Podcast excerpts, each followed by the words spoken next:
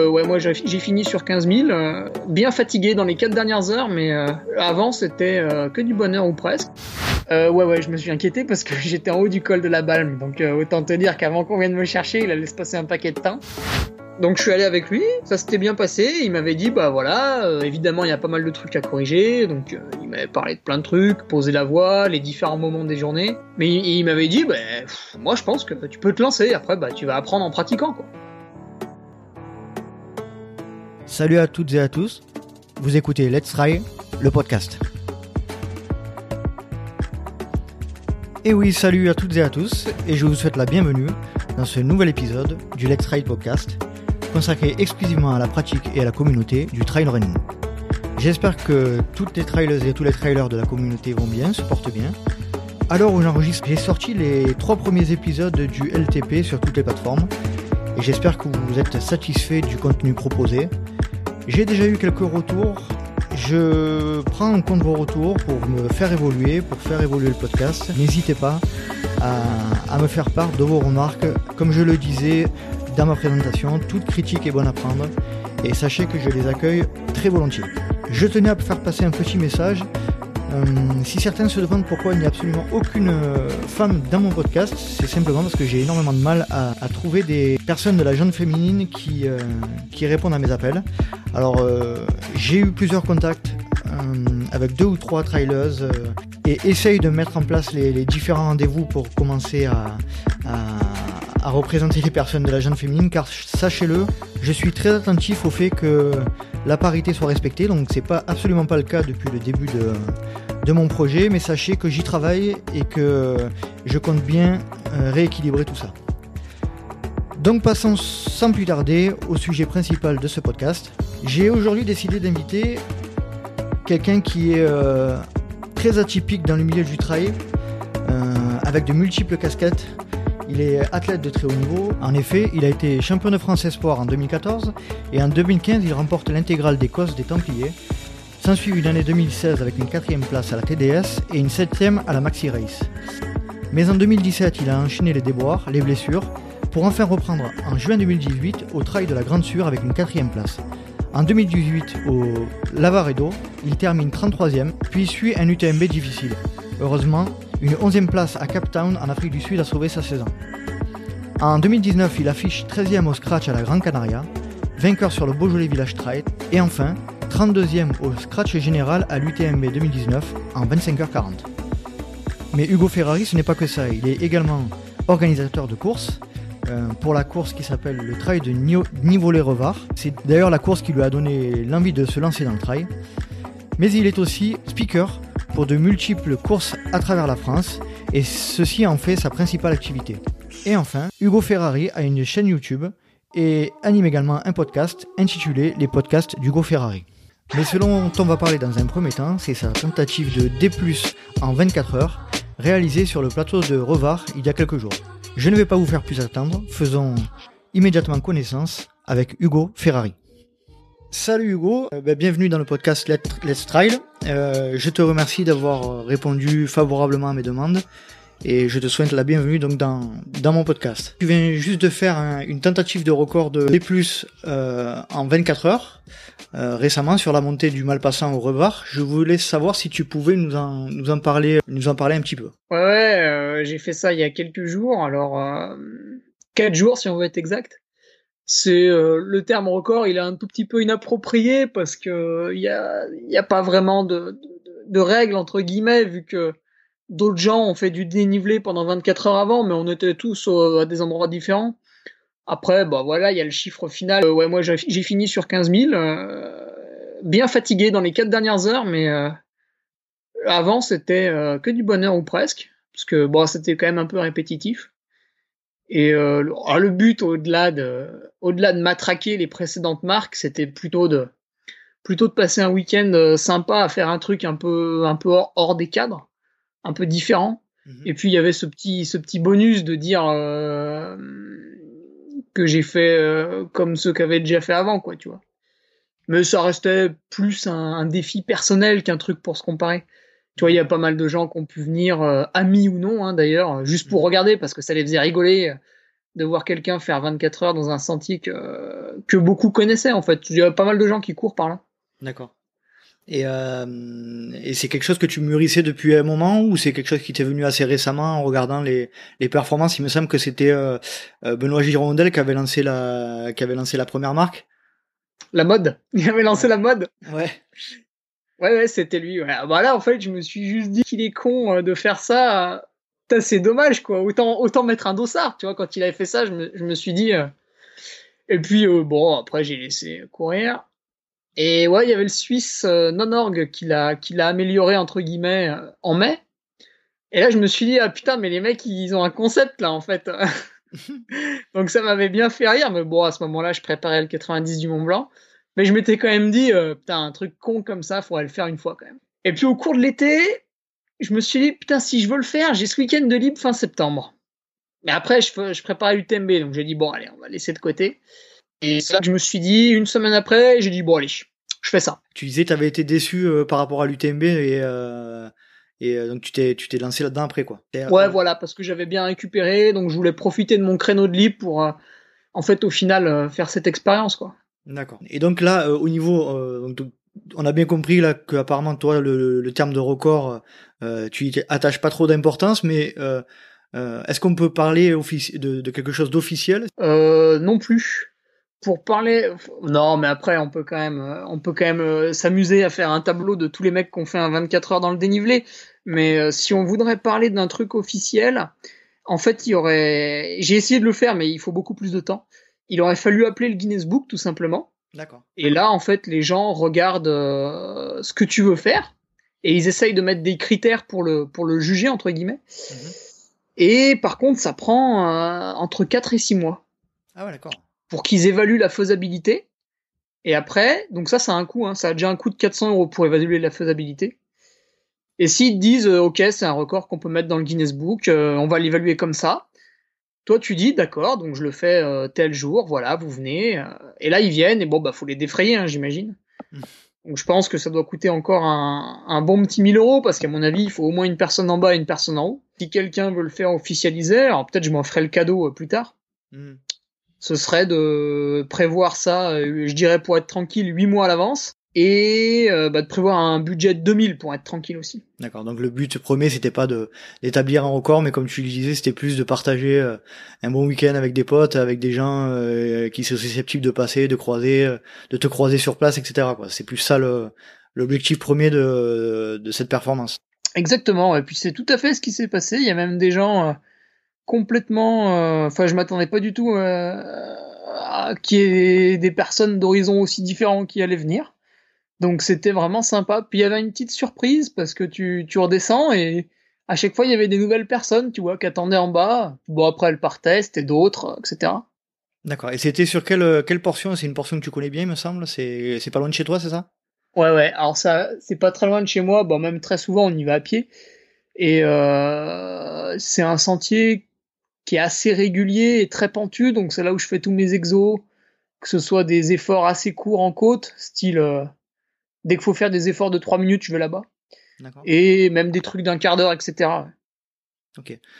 Comment tu en es ressorti euh, de, ce, de, ces, de ces 24 heures là tu, es, tu en es sorti euh, abîmé ou globalement ça va à peu près? Bon, abîmé, je dirais pas ça parce que articulairement, j'ai aucun souci. Euh, dans la dernière descente, en fait, j'avais l'impression que j'avais plein d'ampoules et que j'en avais éclaté une. Mais au final, j'avais juste un tout petit truc qui me gêne dans la chaussure, donc là aussi, c'était pas grand chose. Je pense que c'était avec la fatigue que je, craquais un peu. Euh, non, non, en fait, hormis musculairement, euh, on peut pas dire que j'ai été vraiment abîmé. Et après, musculairement, bah, je m'en doutais quand même un petit peu, hein, parce que faire 15 000 mètres, bah, déjà, je l'ai jamais fait. Et puis, oui, je me doutais que ça allait être bizarre à un moment donné les, les, les, quadrilles ont, dû, ont, dû, ont dû siffler quand même euh, pendant quelques jours, là, j'imagine. Ah ouais, ouais. Alors, pendant, pas trop, en fait. Euh, pendant, bah, tu ralentis, mais euh, plus parce que ta foulée est de moins en moins longue, en fait. Tes jambes, elles vont de moins en moins loin, donc bah, forcément, tu descends plus lentement. Mais t'as pas vraiment mal pendant. Et alors, ouais, c'était... Ah, le lendemain matin, ouais, c'était horrible. C'était compliqué. Bon, alors moi, il faut savoir que ah, quand on a pris rendez-vous ensemble pour le podcast, je je savais pas que tu faisais ce tu faisais cette performance parce qu'on peut. Mais j'en étais peut-être même pas sûr à ce moment-là. à l'époque, ouais, peut-être que tu le savais même pas. Donc, euh, euh, on s'était déjà eu avant, avant ce truc. Et donc, c'est vrai que ça m'a surpris quand j'ai, quand j'ai vu euh, passer ces, ces petits euh, articles te concernant sur cette tentative. J'ai dit ah, tiens, il a, il a, il a envoyé un truc un peu sympa là. Du coup, euh, ça m'a, ça m'a surpris. Est-ce que tu peux, donc, on, on va, on va passer sur un autre sujet. Est-ce que tu peux nous parler un peu, nous faire un peu un feedback de ton, de ton UTMB 2019? Globalement hein, sur, euh, sur ta performance globale. ouais, ouais, je, je, suis arrivé très entraîné, hein, comme à chaque fois que je prépare un, un vrai objectif. Et euh, bah là, en plus, on avait pas mal affiné avec l'expérience de l'an passé, euh, où on en apprend hein, chaque année. Et, euh, j'étais très confiant au départ. Bon, après, bien sûr, on n'est pas à l'abri d'une chute ou, ou d'une entorse, enfin, d'un truc un peu con. Mm-hmm. Mais j'étais très confiant ça s'est ça s'est vu hein. j'étais vraiment à l'aise dès le début euh, je forçais vraiment pas hein. j'étais même un peu sur la retenue pour pas aller trop vite. Euh, et je dirais que ouais le seul problème entre guillemets c'est que en fait il faisait très humide dans l'air. Et je me suis vraiment vidé toute mon eau dans la première montée. J'ai été trempé là d'un coup. Même le short ce qui est très très rare chez moi. Mm-hmm. je transpire assez peu d'habitude. Et euh, je pense que ça ça m'a créé une dette en plus, j'ai voulu beaucoup manger à l'approche de la nuit, euh, très protéiné et salé pour, euh, pour être toujours en permanence très éveillé. Et euh, alors je pense que c'est un peu un, concours de circonstances des deux. Hein. La grosse déshydratation au début, que j'ai essayé de corriger après, hein, mais le, le, trou était fait, on va dire. Mm-hmm. Et euh, le fait d'avoir beaucoup mangé en début de nuit pour être particulièrement bien éveillé, bah, j'ai un peu pissé du sang. Donc euh, à ce moment donné, j'ai pas mal freiné et je me suis arrêté boire dans tous les ruisseaux possibles et imaginables. Ouais, tu t'es inquiété quoi. Euh, ouais, ouais, je me suis inquiété parce que j'étais en haut du col de la Balme. Donc euh, autant te dire qu'avant qu'on vienne me chercher, il allait se passer un paquet de temps. Ouais. Et euh, du coup, je me suis dit, bah, j'ai meilleur compte de continuer. Et euh, alors, heureusement, il y a beaucoup de ruisseaux hein, sur le secteur col de la Balme jusqu'au col Chicruy. Là, vraiment, sans trop t'éloigner du parcours, tu peux en visiter quatre. D'accord. Donc j'ai bu 6 euh, litres en 3 heures. D'accord. Et après, c'est bon, j'étais plus déshydraté. D'accord, d'accord. Mais du coup, euh, vu que je, buvais, buvais, buvais bah, pour me réhydrater, j'ai pas mangé pendant ce temps-là, puisque bah, il fallait aller à, l'essentiel. Mhm. Et euh, alors après, j'allais mieux hein, après cette déshydratation.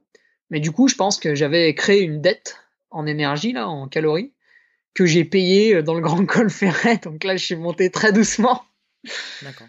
Et après, bah, une fringale, ça, c'est assez facile à faire passer. Hein, il suffit de bien manger. Donc j'ai bien mangé en haut du grand col ferret. Je me suis même arrêté avec les bénévoles. J'ai mangé tout ce que j'avais dans les poches. Et après, par contre, là, j'ai fait une belle descente. J'ai fait un, un, beau plat là après la foulie jusqu'à Champais, même la petite remontée à Champais. Et là, je me disais que c'était que c'était bon parce que j'étais avec euh, Boxis qui finit 13e. Ouais. Sylvain Court qui doit finir 18, je crois et on repart ensemble du ravito. Donc, bah, moi, dans ma tête, c'est clair qu'on était 22, 23, 24, je crois, à ce moment-là. Et moi, je me suis dit, bah là, ouais, on va remonter dans les 15, quoi. Et sauf que je suis arrivé dans la bosse qui monte la giette, et là, bah, j'avais plus d'énergie. Là, j'avais plus d'énergie, donc euh, c'était très compliqué de monter. Et là, par contre, bah, ça a été le cas jusqu'au bout. Je pense que j'avais le corps avait suffisamment passé d'épreuves comme ça, il a dit stop. Entre la déshydratation, la fringale, le, tout ça, au bout d'un moment, ton corps, il a dû dire. Euh, et t'étais à peu près à quel kilomètre là? Euh, 130. Ouais, 130. Mais je descendais encore bien. D'accord. Mais c'était la montée qui était. Enfin, c'était honnête quoi, la descente. C'était pas glorieux, mais c'était pas trop mal la descente. T'étais quand même malgré tout dans les dans, dans les dans les avant-postes. T'étais quoi dans le top 20 là, ce, ce moment-là ou... Et eh ben là, du coup, à ce moment-là, ouais, en fait, entre Champex et l'arrivée, euh, bah forcément, j'ai plus gagné de place. Ah si, j'ai doublé euh, ceux, bah, ceux qui abandonnaient quoi. Mais mais sinon, j'ai plus gagné de place et je suis passé de 24 à 32 sur la ligne. D'accord. Donc tu finis tu finis 32e au scratch et en, en combien de temps? Et eh ben en 25h40. Ouais, c'est beau, c'est beau. Je m'en souviens parce que c'est le même temps qu'en 2018, sauf qu'on faisait pas tout à fait le même parcours. D'accord. Ouais, parce que vous montiez pas euh, à la dernière, euh, comment ça s'appelle, à la dernière montée. Euh, ouais. En fait, on, on, faisait le même dénivelé à la fin parce qu'on montait en deux temps à la flégère. Ouais. Mais pour avoir fait cette année la montée à tête au vent, je trouve que c'est quand même beaucoup plus dur. Mm. Déjà parce que le chemin il ressemble à rien, donc quand t'es un peu fatigué, bah t'as du mal à marcher correctement et avec toutes les marches et tout c'est compliqué. Et puis aussi on fait pas le col des pyramides calcaires qui est plutôt au début, mais c'est un peu un tas de cailloux, alors tu vas doucement. D'accord. D'accord. Donc globalement, euh, le, le, retour sur l'UTMB là 2019, euh, il est quand même positif d'après toi ou tu es pas satisfait de ta, ta performance? Tu es, tu ouais, si, si, si, je suis content parce que je vois quand même que je suis arrivé avec un niveau qui était bien meilleur que l'an passé. Mm-hmm. Après, euh, bah, j'ai pas pu euh, l'exploiter complètement, mais c'est pas grave, je le ferai l'an prochain ça. D'accord, donc objectif, objectif UTMB 2020 déjà, d'ores et déjà. Voilà, ouais. par exemple, tu vois, une idée de réflexion pour 2020, euh, ce serait de dire, bah, niveau entraînement, euh, je touche rien. On essaye de revenir dans le même état. Tu vois, on n'essaye pas d'améliorer en prenant des risques, on essaye de revenir pareil. Et par contre, de vachement faire gaffe euh, aux conditions météo qui peuvent être perverses, hein, des fois pour quelques, quelques degrés ou un taux d'humidité un peu plus élevé, tu vois, c'est compliqué. Là, par exemple, je pense à ceux qui vont aller au Grand Raid de la Réunion. Ouais. Là, ils vont chier. Toi, tu y vas pas cette année? Non, euh, alors je suis speaker là depuis deux ans sur une course qui a lieu en même temps. C'est une petite course, hein, mais ça me fait vraiment plaisir d'y aller. C'est très bonne ambiance. Et la Réunion, c'est un voyage qui est vraiment cher. Eh oui, oui, oui. Donc pour l'instant, j'ai pas envie d'y retourner parce que je m'étais pété le genou, donc euh, j'ai pas des souvenirs hyper agréables. D'accord. Et euh, j'y retournerai, hein, mais bon, déjà pas cette année, et je pense pas non plus l'an prochain, mais bon, ça, ça reviendra. D'accord.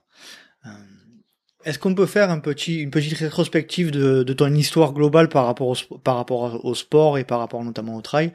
Euh, Est-ce que tu peux nous parler un peu de ton histoire par rapport à ce sport et de, est-ce que tu viens d'une discipline euh, autre que celle-ci ou tu as toujours fait du, du trail? J'imagine que non. Euh, non, non, bon après j'ai euh, beaucoup fait de la randonnée avec mes parents quand j'étais petit, hein. ils aimaient bien nous amener l'été en camping puis on, on, randonnait pendant une semaine, donc euh, ça nous sortait bien. Ouais. Après, moi je faisais des, un sport d'intérieur en fait, je faisais du karaté, euh, plus pour être avec les copains.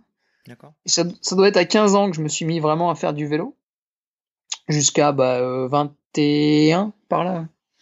21, puis après, bah, école d'ingénieur, plus trop de temps, parce que le vélo, c'est quand même très chronophage. Mmh. Donc, euh, au début de l'école d'ingénieur, plus de sport, et puis après, bah, je m'étais remis à courir, et, et, là, la mayonnaise avait pris. C'est rel relativement récent, d'accord. Okay. Ouais, ouais. Et qu'est-ce qui te plaît le, qu'est-ce qui te plaît le plus dans, dans, dans, dans, dans le, le, trail en particulier? Et bah, au début, c'était qu'on s'entraînait pas beaucoup et on pouvait faire des petites courses, donc c'était sympa parce qu'au début, je faisais des courses de 20 ou 30 km. Hein. Déjà, c'était le, le, bout du monde pour moi. Mm -hmm. Je pensais même pas qu'on pouvait courir deux jours de suite. Je me suis dit, je me disais que c'était pas possible.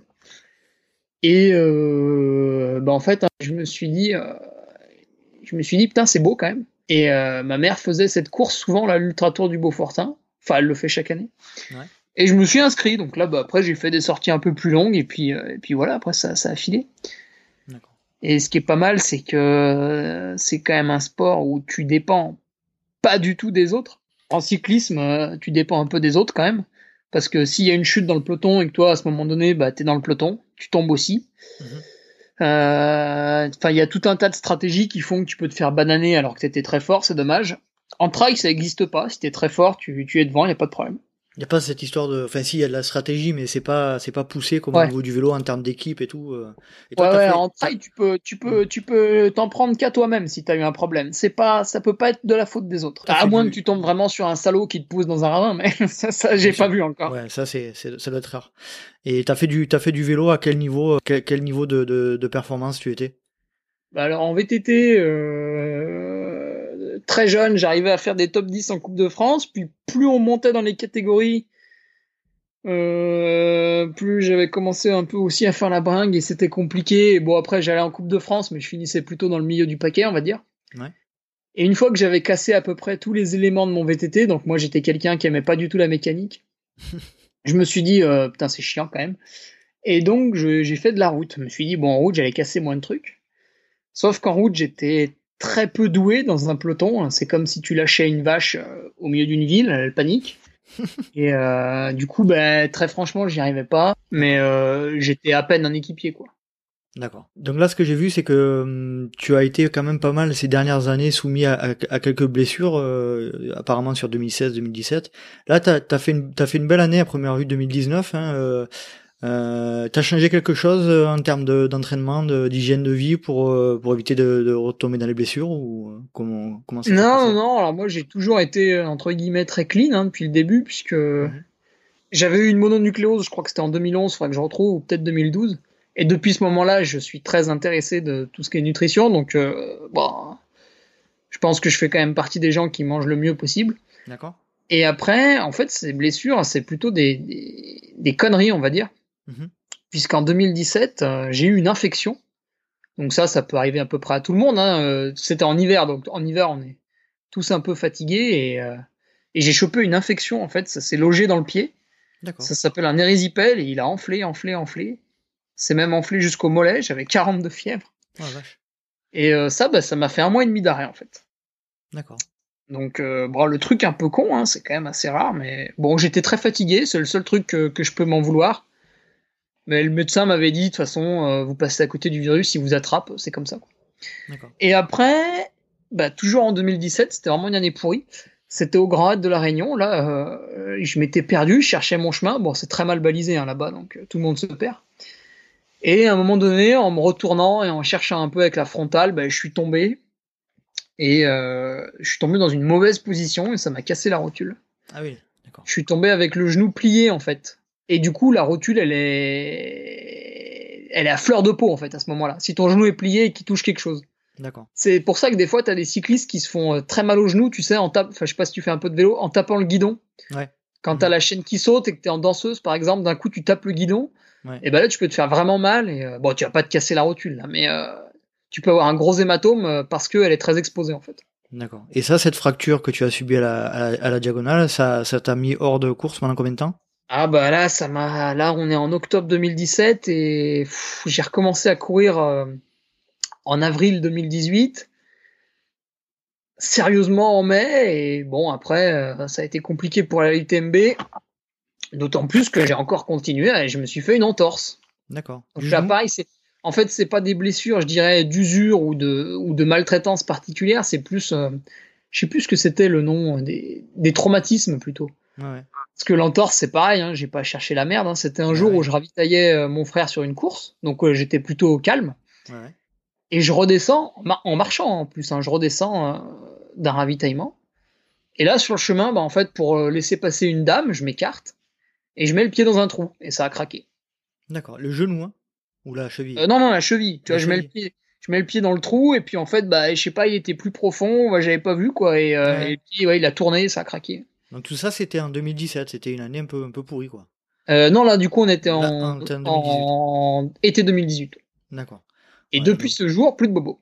Bon, bah écoute, on touche du bois pour toi alors. ouais, ouais, non, mais comme je disais à quelqu'un qui m'avait demandé à l'UTMB, mais parce que il, il, me disait que j'avais l'air très sûr de moi. Je lui dis, mais vous savez, euh, quand on se casse la rotule et qu'ensuite on s'arrache les ligaments de la cheville, statistiquement, on peut plus avoir de problème. c'est clair. C'est des maths. c'est ça. C'est de la proba. Bon, après, je fais attention quand même. Hein. je me méfie. C'est clair. C'est clair. Euh, Est-ce qu'on peut évoquer euh, un petit peu euh, un autre aspect de, ta, de, de, ton emploi du temps, c'est le, le, côté euh, animateur. Donc tu es animateur de, de course depuis, je crois, 2-3 ans euh, ouais, deux ans et demi, bah ouais, tu vois, deux ans. Euh, Est-ce que tu peux nous parler un peu du déclic euh, ou de l'opportunité hein, éventuelle qui t'a amené à, à, animer des courses? Ouais, bah ça s'est fait assez simplement en fait. Euh, moi, j'avais eu mon CDD d'ingénieur et tout le long euh, de mon CDD, on m'avait dit tu seras reconduit. Donc je m'inquiète pas. Et le CDD se finissait le 31 décembre. Donc euh, c'est une semaine où il y a à peu près personne dans la boîte. Et là, bon, bah en fait, le directeur financier m'a fait signer mon congé sans solde. Donc bah, en fait, il n'était pas reconduit. Et apparemment, on m'avait, euh, on m'avait menti jusque-là. Donc, quand t'es pas du tout prévenu, bah, pour retrouver un travail derrière, c'est long parce que t'as préparé à aucune, aucun CV, t'as cherché dans aucune boîte, etc. Mhm. Vu que tu pensais être reconduit. Donc, j'ai pas eu d'entretien d'embauche avant début février. Ce qui fait que j'ai eu un petit mois euh, à Gamberger. Pendant ce mois-là, je me suis dit, euh, j'ai pensé donc, euh, bah maintenant je le connais bien, c'est Ludovic Collet, et les gens le connaissent particulièrement sur l'UTMB, mais il fait énormément de courses. Et je me suis dit, putain, mais ce mec-là, je le vois souvent quand même. Mm. Et je, me disais, ça c'est, c'est prenant quand même. il est là longtemps, souvent, beaucoup de week-ends. Mm. Alors je l'appelle pour lui demander un petit peu comment ça se fait et tout. Et puis euh, c'est là que je découvre en fait que, que c'est un vrai métier, quoi, que les speakers étaient rémunérés. Donc il m'explique un petit peu euh, grossièrement les choses. Et puis euh, il me connaissait un petit peu parce que j'étais arrivé sur le podium de la TDS, donc on avait pas mal discuté ensemble il y avait un an ou deux. Donc il me dit, bah écoute Hugo, si ça te plaît, le, mieux c'est de venir avec moi, tu vois, je te, je te, fais prendre le micro sur une animation, 5 minutes par-ci, 5 minutes par-là, et puis euh, je vais très vite voir si ça va. Et euh, donc bah, j'étais tout content, je me suis dit, tiens. Donc je suis allé avec lui, ça s'était bien passé, il m'avait dit, bah voilà, euh, évidemment il y a pas mal de trucs à corriger, donc il m'avait parlé de plein de trucs, poser la voix, les différents moments des journées. Mais il, m'avait dit, bah, moi je pense que tu peux te lancer, après bah, tu vas apprendre en pratiquant. quoi. Bien sûr. Et donc au début j'ai fait deux mois euh, euh, totalement bénévole comme speaker sur les courses, pour euh, emmagasiner de l'expérience sur 4-5 courses et puis me faire connaître. Et après, juin 2017, et ben, j'ai facturé, pardon, pas fracturé, mes premières prestations. Et depuis, bah, c'est du bonheur. Et donc, il y a combien de courses à peu près par saison que tu animes? Euh, en course, je sais plus parce que des fois je compte plusieurs journées pour des ultras. Et j'ai euh, entre 40 et 45 journées par an. D'accord. Ah ouais, c'est quand même euh, c'est quand même conséquent. Ouais ouais. Alors après en fait, ça fait pas tous les week-ends parce que l'hiver il y en a assez peu. Mhm. je fais un petit peu de ski nordique parce que j'en pratique également, donc ça va. Je raconte pas trop de conneries. Mais euh, t'as beaucoup de nocturnes aussi l'été que je fais là, j'aime bien ça. Enfin, j'aime bien, oui, ça se passe bien mhm. aussi. Donc ça rajoute des jours en semaine un peu l'été. D'accord. Est-ce que est-ce qu'on peut vivre donc tu l'as évoqué un peu un petit peu là par rapport à, Ludo Collet est-ce qu'on peut vivre de, cette activité euh, pleinement euh, de ton point de vue ou pas? Ouais alors lui bah il en fait euh, beaucoup plus que moi il en fait énormément même si même s'il a voulu freiner un peu malheureusement c'est vrai que c'est un métier qui est très tu, tu, tu utilises des liens avec les organisateurs, donc c'est toujours compliqué de leur dire ah, cette année j'ai plus trop envie, j'ai envie de me reposer un petit peu. Mhm. dans la limite du possible, il a essayé de le faire, mais bon, il en fait encore beaucoup. Et euh, il en fait beaucoup plus que moi, donc euh, lui doit en vivre mieux. Moi, j'en vis modestement, mais euh, pour l'instant, j'ai pas d'enfant, je suis propriétaire de ma résidence principale, mhm. j'ai très peu de frais, donc au final, en fait, euh, vu que j'ai peu de dépenses, euh, je gagne peut-être pas bien ma vie sur le papier, mais finalement j'ai largement assez d'argent pour faire ce que je veux faire. D'accord. Euh, est-ce que tu peux nous, évoquer un peu le, de ton point de vue le point le plus positif de cette activité? C'est quoi qui te satisfait le plus? C'est que tu bosses pas la semaine, quoi. T'as beaucoup de temps libre. Hmm. Alors après c'est à double tranchant. Parce que si tu glandouilles toute la semaine, évidemment, t'arrives le week-end sur ton animation, bah tu sais pas à quelle heure est le départ, euh, mm. tu sais pas où tu dors la veille, euh, enfin voilà, il y a plein de trucs. Donc la semaine, en fait, t'as pas rien à faire. Simplement, t'as as tous les points clés à, à comprendre, à prendre, éventuellement à appeler l'organisateur si, si c'est pas sur internet les infos. Mais vu que c'est euh, du temps de travail, voilà, tu peux le faire n'importe quand, bah tu t'organises très très bien. D'accord. Et le point, le point le plus problématique dans cette activité, ce serait quoi? Bah, alors au début, t'as l'impression que c'est tout beau, tout rose comme ça, hein, c'est, c'est cool. Euh, du lundi au vendredi, t'es quand même relativement peinard. Enfin, après, tu, tu bosses quand tu veux, quoi. Mhm. Et euh, grossièrement, bah, le samedi, dimanche, t'es, t'es sur le terrain. Et en fait, bah, avant le départ, c'est vachement sympa et tout. Et puis une fois que le départ est parti, bon, là, c'est un peu, c'est un peu vide, tu vois, les gens sont partis, donc ça, c'est entre guillemets la pause. Et puis une fois que les coureurs a, commencent à arriver, bah, en fait, tu te rends compte que, ouais, que ça dure longtemps. Et eh oui. Donc, euh, quand t'as passé une dizaine d'heures debout, eh ben, t'es, bien fatigué quand même. Alors au début, t'as du mal à l'encaisser, puis après, bah, c'est comme tout, ça vient, ça vient en pratiquant quoi. Là, tu vois, la, semaine dernière, j'ai, fait, je crois, 8 heures dans le froid qui est un peu sous la pluie là, et ça s'est, bien passé, tu vois. J'ai pas trouvé le temps euh, plus long que ça. de plus en plus, ça, ça passe plus naturellement. Et c'est vrai qu'après, tu, tu commences à connaître de plus en plus de coureurs, euh, pas forcément personnellement, hein, mais vu que tu les, vu que tu les croise régulièrement dans l'année, bah au final, tu vois, tu, tu, discutes toujours un petit peu avec eux. Et euh, bah, c'est vrai qu'au au final, tu as toujours un, un, mot sympa et de plus en plus personnel. Et donc, euh, donc tu, tu, tu vas de partout en France alors, hein, si j'ai bien compris. Donc il y a beaucoup de déplacements. Ouais, je me déplace beaucoup. Euh, bah, pour l'instant, ça me dérange pas trop, hein, tu vois, de faire un peu de route parce que j'ai, comme je disais, j'ai du temps. Hein, j'ai pas vraiment de, de famille qui m'attend. Mhm. Et euh, encore que. Mais euh, oh, je suis jamais allé hein, vers euh, vers Bordeaux, euh, la Bretagne. Parce après, si tu veux, tes frais de route, t'es quand même obligé de les facturer, hein, parce que sinon ça sinon ça devient du bénévolat ou non. Bah oui, Et du coup, quand une course est un peu loin et me demande un, un devis, je réfléchis d'abord à quel speaker est, est moins loin. Par exemple, l'an dernier, euh, Extra Sport m'appelle pour le trail de Besançon. Et là, je me dis, euh, putain, mais vous êtes sûr que vous avez besoin de moi? J'ai quand même plus de 3 heures de route, enfin, ça va vous coûter cher, quoi. Alors que je connais, euh, comment il s'appelle? C'est Sébastien. Ah, j'ai oublié son nom. Mais un, très bon speaker qui est, qui est de Besançon, en fait. Mhm.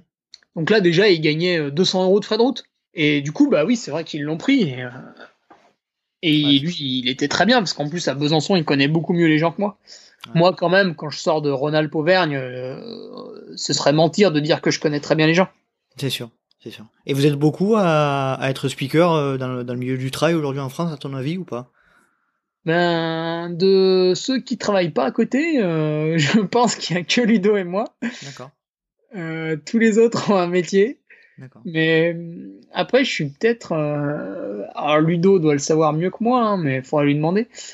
Mais je suis. Ah, d'ailleurs, ça peut être un très très bon, euh, un très bon personnage à interviewer. Alors je l'ai, je, l'ai croisé euh, parce que j'ai fait le travail de chercheuse euh, il y, a, y a un mois à peu près. Ah bah oui, c'est lui là-bas. Et, du coup, j'ai parlé un peu avec lui, donc il faut qu'on se cale un rendez-vous, donc ça, ah Devrait, ça, devrait, se faire. Ah oui, alors par contre, il a une vie, c'est, je sais mm. pas s'il t'en parlera, hein, mais il fait, il fait beaucoup de choses. il est très occupé. Donc ouais ouais, moi je dois être peut-être celui qui a commencé le plus jeune aussi. Ça, ça joue parce que il y en a beaucoup, tu vois, qui ont commencé alors qu'ils avaient derrière euh, déjà ben euh, leur emploi depuis plusieurs années, donc tu peux pas forcément le quitter comme ça. Puis peut-être que tu l'aimes bien aussi, hein, ton emploi de la semaine. Mhm. Euh, puis peut-être que bah il fallait que tu gagnes un peu plus, donc quelque part en cumuler deux parce que t'as une grosse maison, des trucs comme ça quoi, une famille, t'as as quatre enfants, bon, ils font des études. oui, c'est vrai que là c'est un certain coût. Hein. D'accord. Et en termes euh, de, de, sensations, de sentiments, de euh, ça, ça t'apporte quoi euh, Qu'est-ce que tu peux ressortir de cette activité qui t'apporte quelque chose de, de positif? Les, les, arrivées des, des, premiers, les arrivées des derniers, il y a quelque chose qui te qui te marque? Ouais, ça, ça dépend des fois. Des fois, ouais, l'arrivée des premiers, pour plusieurs raisons. Alors des fois parce que c'est un très grand coureur qui arrive, alors les gens sont, sont vraiment ravis de l'accueillir. Mhm. Euh, des fois parce que bah il y a, y a une guerre terrible entre les premiers parce qu'il y a très peu de temps d'écart, donc on sait jamais qui c'est qui va pointer le bout de son nez en premier. Donc là il y a du suspense. Ou alors des fois bah ouais, les premiers arrivent, mais au final euh, tu vois les gens des fois ils s'en foutent un peu, ça dépend. Euh, les derniers c'est pareil, hein, tu vois des fois c'est des événements où vraiment t'as beaucoup de gens qui attendent le dernier et là bah, c'est un peu la grande fête. Et puis tu as des autres événements, pour diverses raisons, hein. c'est parce que c'est peut-être des courses moins longues. Du coup, c'est vrai que bah, les bénévoles un peu autour attendent le dernier, mais voilà, on n'en fait pas un, un pataquès non plus. Donc ça dépend vraiment de chaque organisation, elles sont toutes différentes et tu peux pas tu peux pas appliquer la même méthode à chaque fois. Tu passes jamais les mêmes journées, euh, les mêmes euh, les mêmes week-ends quand tu quand tu quand tu es speaker quoi. Non, non, non. Et puis après, il y a aussi les conditions météo qui jouent. Ouais, selon les conditions, tu vois, quand elles sont un peu extrêmes, donc soit une grosse chaleur, soit, soit une pluie ou du. Bah là, les gens traînent moins au bord de la ligne et euh, sont moins avec toi, donc c'est plus euh, calme entre guillemets. Euh, ouais, ça dépend de tout. Tu, tu peux, tu peux jamais arriver avec des, des, des schémas préétablis dans ta tête. Ça, ça va toujours être modifié. D'accord. Est-ce qu'on peut évoquer un autre aspect de ton, ton emploi du temps? C'est euh, tu as récupéré il y a peu le, l'organisation du trail de Rivoli-Nevar, donc de que, euh, endroit dans, dans, lequel tu habites là. Est-ce que tu peux nous expliquer Alors ça c'est du bénévolat hein, par contre. C'est du bénévolat, d'accord. Est-ce que tu peux nous expliquer ce qui t'a amené à prendre en charge l'organisation de cette course? Eh ben là c'est simple en fait. Mes deux parents sont dans le dans l'association qui l'organise depuis cette année. Ça va être la 18e. D'accord. Donc bon, je les ai toujours vus un peu faire. D'ailleurs, c'est marrant parce que le trail a suivi euh, l'évolution des technologies. Donc, tu vois, avant, on se passait les photos sur un CD, quoi. C'était exceptionnel. Et, puis maintenant, on transfère un fichier. Enfin, c'est marrant. Et, euh, et, en fait, euh, le président ne voulait plus être président. Oh, ça se comprend. Hein. Je crois qu'il avait fait 7 ou 8 années, là, le dernier président. Et c'est vrai que tu as toujours un peu de pression en tant que président d'une association. Et je me suis dit, putain, merde, mais personne ne veut reprendre, c'est con, quoi. Je voyais le truc arriver. Et euh, moi, je faisais à peine bénévole. Hein. À l'époque, je devais euh, garer trois voitures sur le parking euh, le matin à 7 heures, et puis voilà. Et je me suis dit, ah, quand même, c'est impossible de laisser le truc mourir. On va pas faire ça. Mhm. Mais je voulais pas non plus qu'un mec reprenne sous la contrainte, tu vois, que ce soit la croix et la bannière pour lui. Alors j'ai dit, bah, si tous les bénévoles restent, enfin, si tous les membres du bureau restent à, faire plus ou moins la même chose, moi, je veux bien assumer les responsabilités et être président. Après, tu vois, au niveau du temps, ben, ça te demande euh, une réunion par mois qui dure euh, 3-4 heures, et puis toutes les gestions après de papier, administratif, tout ça. Mais ça, pareil, en fait, ça colle pas mal parce que vu que c'est du travail que tu peux faire à la maison, ça me dérange pas. Bon, évidemment, euh, ça mange un peu sur euh, d'autres choses, mais c'est pas des contraintes. Enfin, je peux les accepter en tout cas. D'accord. Aujourd'hui, globalement, les contraintes sont pas sont pas énormes euh, par rapport à ton emploi du temps. Et qu'est-ce qui est, euh, de ton point de vue, le plus difficile en tant responsable de l'organisation d'une course comme toi? C'est quoi la, chose la plus compliquée? Je sais pas s'il y a une chose compliquée, mais il y, a, une foule de trucs en fait qui peuvent arriver. Et même si tu crois que tu as pensé à tout, euh, le jour J, il va arriver un truc supplémentaire. Le, le plus dur, le plus dur, ça, ça, ça va être d'être sûr que ton équipe, tu peux compter sur elle. Et le, plus dur, ça va être de déléguer. Et, mais ça, c'est quelque chose que j'arrive à faire très bien. Par exemple, les ravitaillements, je suis incapable de te dire comment ça fonctionne. Simplement, j'ai une personne, je l'appelle, je lui dis est-ce que c'est bon pour les ravitaux? Et elle me dit oui. le responsable. si elle me dit pas oui, on trouve une solution. Euh. Hmm. Elle me dit ah bah j'ai pas pu avoir ça en stock, ça y était plus. Euh. Est-ce que tu peux me signer un chèque pour que j'aille les prendre à tel autre magasin quoi, tu vois? C'est ça. D'accord si t'as pas une, super équipe autour de toi, tu, tu, ça va être hyper chronophage et tu n'y arriveras pas. Enfin, tu vas laisser une énergie monstrueuse. Alors que si euh, les rôles ils sont bien définis en amont, bah, d'où l'intérêt finalement de ces réunions, euh, une réunion par mois. C'est mhm. vrai que quand tu vas à la réunion, tu te dis putain, ce soir on va rien dire. Mais en fait, euh, c'est une foule de petites choses qui font que le jour J, bah, il y a, y a plus de stress, quoi. Tout est maîtrisé. Vous, avez, tout évoqué. Voilà. Qu'est-ce qui qu'est-ce qui t'apporte le plus de satisfaction dans l'organisation de cette course? Ah bah, moi, j'aime bien les manifestations sportives en général, parce que ça doit faire 15 ans que j'en fais euh, autour de chez moi. Donc, euh, Et puis, j'aime bien quand c'est traditionnel, un peu authentique, quand c'est le rendez-vous de chaque année. Mhm. Alors, tu vois, ça m'aurait fait trop de peine qu'il n'y soit plus le train niveau les revards. Mhm. Donc, déjà, je suis content qu'il continue. Mhm. Euh, après, c'est toujours satisfaisant. Quand là, sur le grand parcours, il y avait 650 coureurs inscrits. Donc, au départ, il devait y en avoir 600 en réalité t'as toujours des gens qui viennent pas, 10% à peu près. Et quand tu les as devant toi, tu vois, c'est, sympa. Tu te dis, putain, bon, en plus, c'est des chemins que je connais par cœur hein, pour le niveau les revards. Mhm. Tu te dis, bah voilà, là j'ai 600 personnes. Bon, il y en a, ils connaissent, il y en a, ils connaissent pas. Je vais les lancer sur, entre guillemets, euh, mes chemins d'entraînement.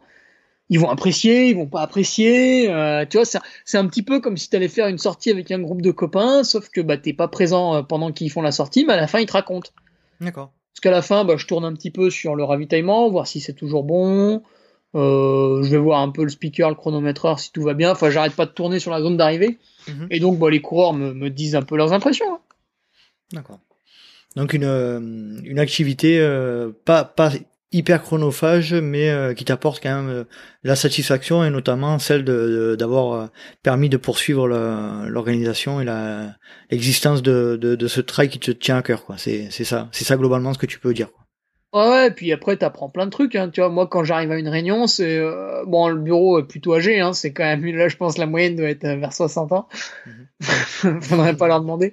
Mais et du coup, c'est c'est marrant. Tu vois, tu t'échanges avec des gens si, si tu, tu vois, avec qui j'aurais jamais échangé en étant dans un bureau d'études en tant qu'ingénieur, quoi.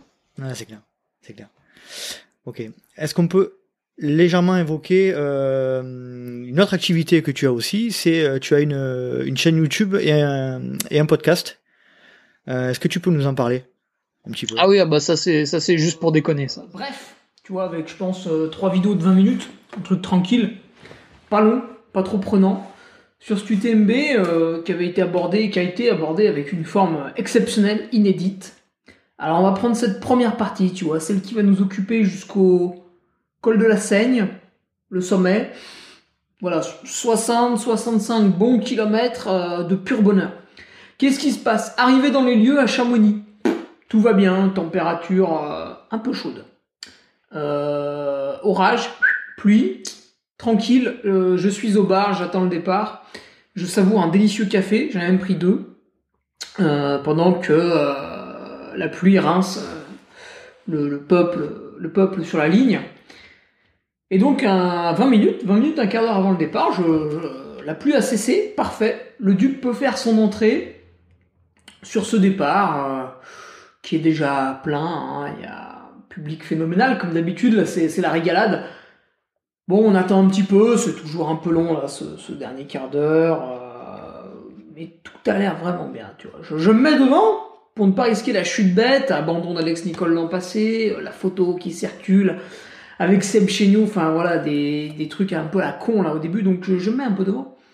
Le départ est donné, pas de souci. Euh, tout de suite, j'ai jailli là dans le premier virage. Tiens, j'étais à côté d'un certain Pau Capel, tu vois. Et on s'élance sur le plat. Ça, c'est pour des ouais, c'est un peu le. C'est un peu la soupape. Et puis euh, ça, ça, bah, ça m'entraîne aussi pour être speaker le week-end, tu vois, de faire des, des, trucs où tu parles un peu la semaine. C'est clair. Mais euh, en fait, la chaîne YouTube au début, c'était, euh, oh, je trouvais toujours un peu pompeux de lire les comptes rendus de course. Et un jour, du coup, je, ah, je sais pas vraiment pourquoi, je m'étais filmé en train de raconter ma course. C'était les Templiers 2016. Ça a pas mal fait rire. Ouais. Et du coup, bah, du coup, j'ai commencé à le faire pour les autres courses. Et puis voilà, après c'est parti. Euh, c'était parti après. Et à un moment donné, en fait, j'ai voulu faire des podcasts. Bah, je suis arrivé à la même réflexion que toi. C'est que je trouvais que pour écouter des trucs en course à pied, bah, il n'y avait pas grand chose. Mhm. Donc j'ai dit, bah, je vais faire mon truc, euh, qui ne ressemblera qu'à moi, qui est très particulier. Hein. je pense que tout le monde ne peut pas l'écouter. Bienvenue dans le podcast de Ferrari. Si tu ne les connais pas, c'est le petit barbu qui gesticule les bras euh, sans arrêt. Grossier insolent et vulgaire, il essaye chaque mercredi d'apporter des éléments de réponse à une question. Alors, éloigne tes enfants, installe-toi confortablement, prends un petit café et déguste. Bon, bon, bon, bon. Alors là, j'ai une question. Ah oui, excusez-moi. Ouais, salut, c'est Hugo Ferrari, c'est le podcast du mercredi, patati patata, c'est le 57e. Voilà, t'es content, j'ai fait une présentation. Voilà, j'ai été politiquement correct. J'ai dit bonjour. Alors, j'ai une question là de Eric Sibert. Enfin, ça fait un moment hein, qu'il me l'a posé, mais euh, on y revient aujourd'hui. Alors, alors, il me chauffe un peu, tu vois, avec l'ITRA. À quoi servent les points ITRA Alors là, on va se régaler. Euh, parce qu'en fait, tout le monde. Mais, euh, tu vois, après, ça permet à d'autres gens de, lancer le leur aussi, qui sera aussi différent et qui conviendra à d'autres personnes. Et plus il y en a, mieux c'est. C'est clair. Tu, avec ta chaîne YouTube et avec ton podcast, c'est la même chose, c'est-à-dire que tu, tu utilises ce que tu filmes en, chaîne YouTube pour le mettre sur le podcast ou pas du tout? Non, c'est deux choses différentes. Ouais, maintenant j'ai arrêté euh, de mettre les podcasts sur YouTube pour une raison écologique. Parce qu'en fait, le... mais là c'est pas bien, on fait du Skype, hein, donc c'est pas bien. Parce qu'en fait, euh, ça consomme énormément de données juste pour de l'audio, parce que le podcast c'est de l'audio. Mhm. Alors du coup, je ne mets plus que mon podcast sur SoundCloud parce que ça consomme très peu de données. D'accord. Et, euh, et c'est aussi pour ça que quand il y a un podcast qui est pas sur SoundCloud, eh ben, je suis pas content parce que du coup, je suis obligé de l'écouter sur YouTube. Et euh, même si je mets la qualité basse pour consommer moins de données, ça, ça m'agace un petit peu. Mais par contre, quand je fais une vidéo où là, c'est vraiment, en, surtout maintenant avec le déguisement de Duc de Savoie, euh, c'est du, du comique pur, hein, c'est du comique pur. C'est euh, bon, je raconte quand même la course hein, au final, mais mhm. en en faisant des caisses, hein, c'est une surenchère terrible qui est, qui, qui est voulue. Hein. Un, ton, très décalé, un peu à l'anglaise, je trouve. Ouais, ouais, peut-être. ouais, ça me fait rire. Et euh, mais alors, je réfléchissais même à, à l'augmenter encore. Là. Tu vois, je suis en pleine réflexion pour que ce soit vraiment, vraiment un truc presque cinématographique, tu vois. À la, à la Monty Python, un truc comme ça. ouais, ouais parce que là, euh, j'ai peut-être l'impression d'être entre deux. Tu vois, il y en a ils comprennent peut-être pas vraiment que c'est encore de l'humour. Alors, alors si j'exagérais encore plus les traits, euh, mais je suis en train de réfléchir. Là, il y aurait plus de doute, quoi, du coup. Ouais, voilà. Tu dis non, mais c'est pas possible. en tout cas, c'est sûr qu'on voit pas ça ailleurs. Hein. C'est clair que c'est décalé. C'est euh, puis on, tu, tu racontes, euh, tu racontes, tu racontes tes courses d'un point de vue qui est pas qui est pas commun. C'est c'est intéressant, je trouve. Oui, c'est vrai. J'essaie. Alors, j'ai une très bonne mémoire. Hein, on me l'a fait remarquer, mais je le savais même depuis tout petit. Tu vois, par exemple, en français, quand j'apprenais des poésies, j'étais vraiment très bon. Et du coup, c'est vrai que je peux raconter plein de trucs en course qu'on aurait pu oublier ou passer sous silence. Des détails, des détails que toi seul connais. Ça, c'est mmh, ouais, voilà. Hum, on va changer un petit peu de sujet si tu veux bien. Je voudrais rentrer un petit peu dans le côté un peu plus perso. Est-ce que tu peux nous évoquer ta relation avec ton frère, euh, avec ton frère Aubin? Ah ouais, ouais, bah. Aubin, il fait beaucoup de sport aussi depuis euh, bon, tout petit, hein, parce qu'on a fait en gros pareil. Sauf que lui, il a pas fait de vélo, il a fait du ski nordique. D'accord. Euh, faut savoir que nous, on habite à côté d'une station qui est, qui est, pas mal là en ski nordique, Savoie Grand Revard, donc c'est vraiment très facile. Ouais. Et euh, ben comme en fait il a, tu vois, il a pas fait de vélo, il a fait du ski, mais comme moi en vélo, il, il est arrivé un peu au bout du truc. Mhm. Pour diverses raisons, bah il pouvait plus trop progresser. Euh, puis en ski, c'est très très salaud. Hein. T'as as, très peu de place pour euh, continuer quand tu deviens adolescent voire adulte. Chaque année, euh, ça divise par deux hein, les équipes du comité. Donc euh, vraiment à la fin, ils gardent les tout, tout, tout, tout, tout, tout, tout meilleurs. En fait, le ski nordique, c'est un sport où euh, tu, tu, vois l'équipe de France à la télé, hein, les, en biathlon par exemple, les Martin Fourcade, etc. Et en fait, derrière eux, bah, t'as quasiment un désert. D'accord. Parce que les mecs, ils sont tous. Chaque année, ça s'est retranché un petit peu et t'en avais plus. Donc, bah, c'est pareil, il a plus ou moins laissé tomber le ski nordique. Et puis, euh, vu qu'il aimait bien aussi randonner, parce qu'au début, il randonnait, mhm et eh ben, de temps à autre, euh, au printemps ou à l'automne, il faisait un petit trail de 20 bornes, vers ses 17-18 ans. Et après, bah, c'était parti, quoi. D'accord. Aujourd'hui, euh, aujourd'hui, il a quel niveau? Il est. oh bah, je pense qu'il a le mien.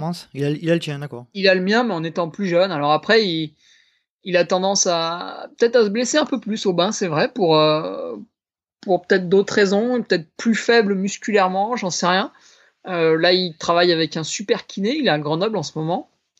Qui est badgé euh, clinique du sport. Donc, tu vois, un kiné qui, qui, est plutôt spécifique course à pied. Mhm. Ça, c'est vrai quand on va voir un, un praticien, que ce soit un kiné, un ostéo, enfin, même son médecin, etc. S'il pratique notre discipline, c'est toujours un petit plus, tu vois.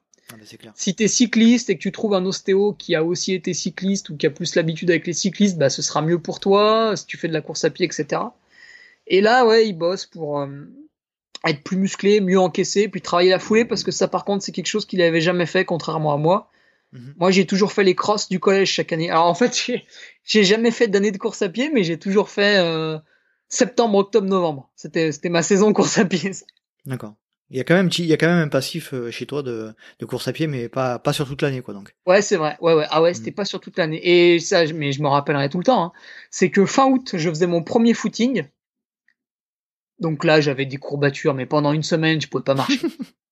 Et euh, fin septembre, il y avait le premier cross. Alors je sais plus si c'était académique ou départemental. Et après, c'était parti quoi, jusqu'à fin novembre.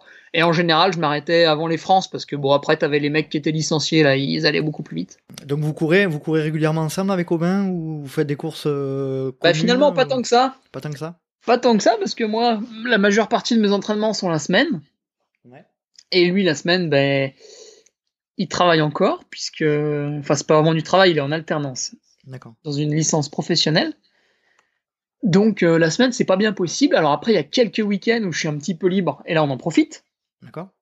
Et il y a les vacances scolaires qu'il a eu encore cette année, mais ce sera la dernière.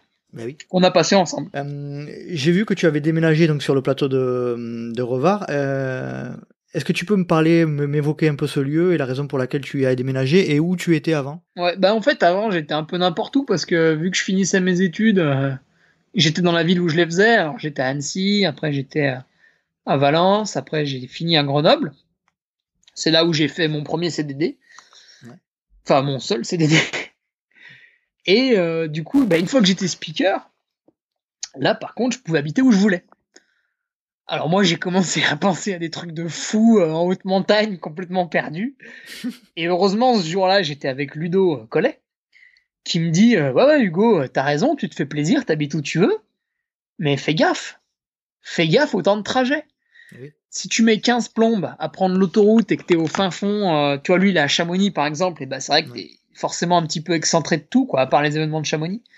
Il me dit tu verras c'est pesant. Alors je me suis dit, ah ouais, merde, il a raison, euh, je peux pas aller n'importe où. Et je voulais quand même aller à la montagne. Et là, j'ai pensé ouais, à, au Revard, en fait, qui est à... Donc t'as Chambéry-Aix-les-Bains, c'est en plaine, et ouais, le Revard, Aix-les-Bains, t'as 25 minutes en roulant tranquillement. Là, de, de, chez moi, en fait, je suis à 1500 mètres d'altitude, Ouais. mais en 25 minutes, je suis sur l'autoroute. D'accord. Et l'autoroute de Chambéry, donc ça veut dire que t'es à une demi-heure de Grenoble, 45 minutes de Lyon, une demi-heure d'Albertville, une demi-heure d'Annecy. D'accord. Donc tu as, les avantages de la montagne et sans en avoir trop les inconvénients. quoi. Euh, Est-ce qu'on peut évoquer un peu ta relation euh, apparemment un peu particulière avec les marques et les sponsors? Est-ce que tu peux nous en parler? Je travaille qu'avec des, des marques que j'ai démarchées moi-même, en fait, parce que j'étais d'abord client. Ouais. Et dès que j'ai eu des résultats euh, sportifs, je me suis permis de les appeler, donc soit le, soit le directeur, soit la personne la plus haut placée que j'avais sous la main, pour leur dire, bah regardez, j'ai tel et tel résultat, je suis client depuis tant d'années, Mhm. euh, qu'est-ce qu'on fait? Et euh, aujourd'hui, ben, en fait, ça me permet d'avoir tout mon matos, en gros, Ouais. mais je n'ai pas de rémunération fina- financière.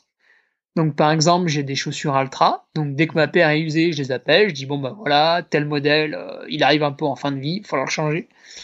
C'est une relation. euh, il y en a peut-être un ou deux qui m'ont fait signer un contrat, mais euh, c'est une relation vraiment bah, quasiment amicale maintenant, parce que ça doit peut-être faire deux ans que j'ai quasiment les mêmes.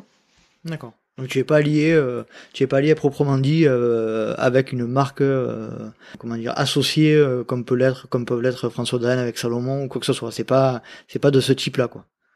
Ouais, voilà. Alors après, bah, je pense que François, avec le temps, et puis c'est aussi des gens humains, je les connais un peu, ceux qui dirigent Salomon, Mhm. et je pense qu'il a une relation tout à fait amicale avec eux. hein, bien sûr, bien sûr, bien sûr. pas de souci, mais j'ai j'ai pas un, un truc qui me fait le package global, ouais. D'accord. Tu vois, j'ai mes chaussures, Mhm. j'ai ma nutrition, j'ai mes vêtements, j'ai mes bâtons, euh, puis voilà. D'accord. Ok.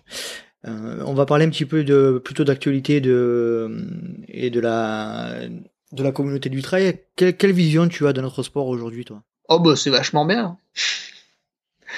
non mais tu, tu vois que ça plaît à tout le monde quoi. Il y, a, il y a tellement de courses euh, qui existent, euh, qui sont, euh, tu vois, il y a des trucs très courts, très longs, euh, à étapes, euh, sur une journée. Mhm. Ah c'est quand même pas mal hein, pour tout un chacun. Suivant en plus où t'habites dans la France, bah t'as jamais les mêmes coins, donc euh, c'est quand même pas mal.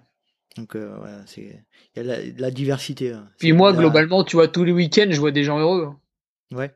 Globalement, tu vois pas de. Ah, je vois, soucis, euh, de temps en temps, t'en vois un qui tire un peu la gueule, tu vois, il était fatigué, ça le fait chier. Bon, tu comprends, hein.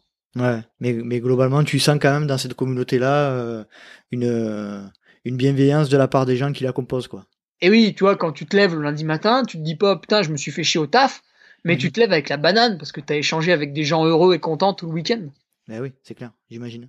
Bon, tu te lèves un peu fatigué des fois, mais c'est sûr, c'est sûr.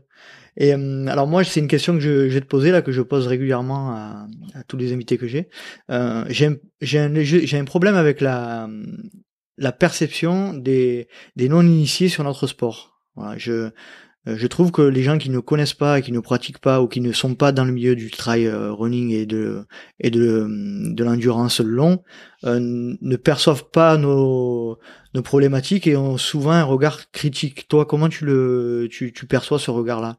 Euh, ouais, c'est possible. Après, j'échange très peu avec des gens qui font pas de sport, donc euh, donc euh, bah, déjà parce qu'ils sont pas spécialement drôles à côtoyer. Et euh, du coup, j'ai pas trop leur retour. Euh, donc je pourrais pas trop te dire. Après, des fois, c'est vrai, tu vois passer un truc ou deux sur les réseaux sociaux, mais là aussi, j'essaye de dépolluer un maximum. Donc, Mhm. je suis très peu l'actualité des, des non-initiés, on va dire. D'accord. Mais moi, je dirais que c'est vrai que quand tu fais pas un truc, t'as toujours tendance à être jaloux de ceux qui entreprennent Mhm. dans tous les domaines. Donc, euh, c'est pour ça qu'il doit y avoir des critiques négatives. Mais euh, pff, ouah, tant qu'ils nous empêchent pas de courir, c'est pas grave. Ouais, on est d'accord. Alors, euh, je vais te poser un petit, des questions avec des réponses assez courtes, si possible. Est-ce que tu peux me donner ton pire souvenir et ton meilleur souvenir en ultra? Ah, le pire, c'est la fracture de la rotule à la Réunion. hein. Ça, c'était terrible parce que je savais que derrière que ça, ça allait être affreux pendant des mois. Ouais. Et le meilleur. Ah, c'est l'arrivée de la TDS là quand j'ai fait quatrième en 2016. C'était en fait c'était étonnant. Je pensais pas du tout euh, finir dans le top 10 et là j'étais quatrième. Ouais, ça devait être quelque chose d'exceptionnel, ça, c'est clair. Et oui, c'est une surprise, quoi, du coup. C'est clair. Est-ce que, alors, si tu devais choisir qu'une seule, qu'un seul ultra euh, à animer, euh, lequel serait-il ou une course? Je peux pas dire l'UTMB parce que j'ai envie d'y participer chaque année, donc je me refuserai à tout commentaire dessus. Ouais. Euh, je serai pas au micro dessus. Euh, alors du coup, il faudra en choisir une autre. Euh, Peut-être une que j'ai euh, pas faite alors. Ah, c'est dur à dire. Je les aime bien toutes. J'irai une en Savoie parce que c'est là où je connais le plus de gens. Ouais. Euh, Peut-être le trail de Samoin. Le trail de Samoin qui est mi-juin. D'accord. Et c'est là, tu l'animes aujourd'hui ou pas? Oui, oui, depuis deux ans. Euh... Ah, c'est que du bonheur ouais, là-bas. Donc celle-là, c'est la, c'est la course. Ouais, que je dirais celle-là. Ouais, ça, ça me manquerait de pas y aller. D'accord. Hum, Et la course que tu garderais, s'il y avait qu'une seule course à garder, euh, que tu, tu, tu n'avais la possibilité que de courir une course dans l'année, ça serait laquelle? Ah bah c'est facile, c'est l'UTMB. D'accord. Donc tu as une vraie relation euh, particulière et avec, avec cette course-là, quoi. Ouais, ouais, j'adore ça. ouais. Moi, le concept de faire le tour du Mont Blanc, ça, ça me rend fanatique. D'accord. D'accord. Si tu devais me conseiller quelqu'un pour participer au podcast, euh, qui serait-il? Euh, bon, je t'ai déjà dit Ludo Collet tout à l'heure, alors on va changer. Euh... Ah, faudrait interviewer un, un mec un peu, euh, tu vois, du, du milieu de peloton, mais, mais qui a du charisme. Allez, je vais citer un, un ami là qui serait bien. Il a, il a la parole facile en plus, là, Guillaume Lanfray. Alors, je sais pas s'il tombera dessus, mais j'imagine que oui. Mais lui, Ouais. euh, il, il sera bien, lui. Il aime bien s'entraîner, même s'il a un niveau euh, de milieu de peloton. Ouais. Mais il est, Il est top. il est bien drôle. D'accord. Quelle course souhaiterais-tu faire que tu n'as pas encore fait? Eh ben, facile. La Western States, c'est la quatrième année que je joue à la loterie. Là. Ah ouais, mais là, la loterie, elle, elle est encore plus compliquée que. Elle est dure. Elle est très Ouais. dure. T'as une chance sur combien, la West End, là? Ah, la première année, t'as 1%, il me semble. Oh la vache. D'accord. Et là, je, je, je- ah, je sais plus. j'ai- Il y a un tableau hein, avec les pourcentages. Je crois que c'est 30-40% la quatrième année. D'accord. Donc ça commence à être possible. D'accord. Alors maintenant, je vais te poser des questions rapides. Alors tu, tu, tu réponds la première chose qui te vient à la tête, hein, à, à l'idée, pardon. Euh, D'accord. Plat favori après l'ultra. Ah, la pizza. Boisson favorite. Après l'ultra? Ouais. Euh, Coca. Gel ou bar? Non, bar. Euh, maison ou industriel? Ah, c'est compliqué parce que je prends celle d'Enduractive et en fait, c'est des maisons qui ont été industrialisées. Ouais, donc un peu les deux. Ouais, on va dire. Courir en France ou à l'étranger? Plutôt en France quand même. Terre ou caillou? Oh, terre, terre, terre. J'aime pas le technique. hein. Alors là, attention, racine ou verglas? Racine, racine. ah, Tu peux les éviter au moins. Et tu les vois. Ouais, Enfin, pas- verglas, pas ouais. tout- Alors attention, hein, ceux qui font les courses euh, sur neige l'hiver, c'est très très pervers. C'est piégeux, ouais, c'est clair. Courir de nuit ou courir de jour? Deux jours L'hiver ou l'été? à l'été, Matin ou soir? matin. Alors attention, dernière question. Animer, organiser ou courir? T'as un seul choix. À courir quand même, c'est beau. c'est la base. Ah, j'a- J'avais j'avais parié sur celle-là. Voilà, bon, mais c'est cool. Ben, je, te, je te remercie beaucoup, Hugo. Oui. Et ben, je vais je vais aller manger. Ben voilà, ben, moi aussi. je te remercie énormément d'avoir répondu à mes appels et puis euh, j'espère qu'on va se retrouver dans un prochain épisode. Euh, et puis je te souhaite bonne continuation pour, pour la fin de ta saison et puis euh, pour les années à venir. Bah merci, c'est très gentil. Moi j'espère que tu auras les, les personnes qu'on a nommées en, en podcast. On va tout faire. Et ce sera très intéressant, je pense. Ah, mais c'est cool. Voilà. Je te remercie beaucoup, Hugo, et passe une agréable soirée. Bah merci à toi, bonne soirée également. Salut. Salut. Et voilà, cet épisode est à présent terminé. J'espère que vous avez passé un agréable moment en compagnie d'Hugo Ferrari. Pour ma part, ça a été un moment de partage très intéressant. Et je le remercie de m'avoir rejoint dans cet épisode. Vous pouvez joindre Hugo Ferrari sur les différents réseaux sociaux. Sur Instagram, Hugo avec 2 U, 4 O. Sur Facebook, Hugo Ferrari, Hugo avec 1 U, 2 O. Et sur YouTube, Hugo avec 2 U et 3 O. Vous pouvez également écouter les podcasts d'Hugo Ferrari sur SoundCloud. Du côté de LTP, n'hésitez pas à noter avec 5 étoiles et laisser un petit commentaire sur iTunes ou Apple Podcast. Vous pouvez rejoindre sur les réseaux sociaux le LTP à Let's Try Podcast sur Instagram et Let's Try sur Facebook. J'espère bien entendu vous retrouver pour un prochain épisode du Let's Try Podcast. Et n'oubliez pas, si vous pensez que c'est impossible, faites-le pour vous prouver que vous aviez tort. Salut salut